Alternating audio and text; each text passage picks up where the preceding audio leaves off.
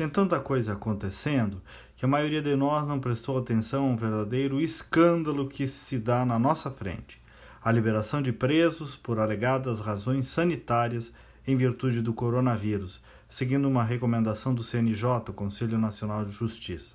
Só que muitos juízes estão indo além dessa recomendação, que autoriza liberar apenas presos que são do grupo de risco. Segundo o DEPEN, o Departamento Penitenciário do Ministério da Justiça, já foram soltos mais de 32 mil presidiários desde o início da crise.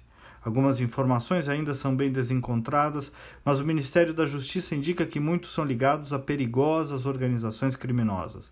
Ontem, a Polícia Civil aqui do Estado postou em suas redes sociais que, em uma única operação, foi constatado que 22% dos 148 apenados que tiveram prisões em regime aberto, semiaberto e fechado convertidas em prisão domiciliar por causa da Covid-19 estão foragidos em Passo Fundo. 22% dos 148 já não estão mais em prisão domiciliar, estão na rua.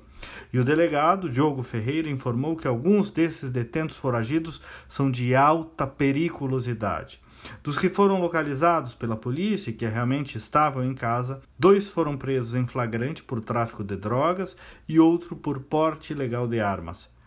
O ministro Sérgio Moro tem revelado preocupação sobre isso, mas é quase uma voz sozinha na multidão. Eu sei que aqui no Rio Grande do Sul o Ministério Público também está tomando providências, as autoridades da segurança do Estado estão muito preocupadas e tem um agravante aí. Muitos policiais que estão na rua, completamente expostos, tendem a adquirir o vírus. Em São Paulo, a Polícia Militar informou que já tem mais de 600 policiais infectados na tropa.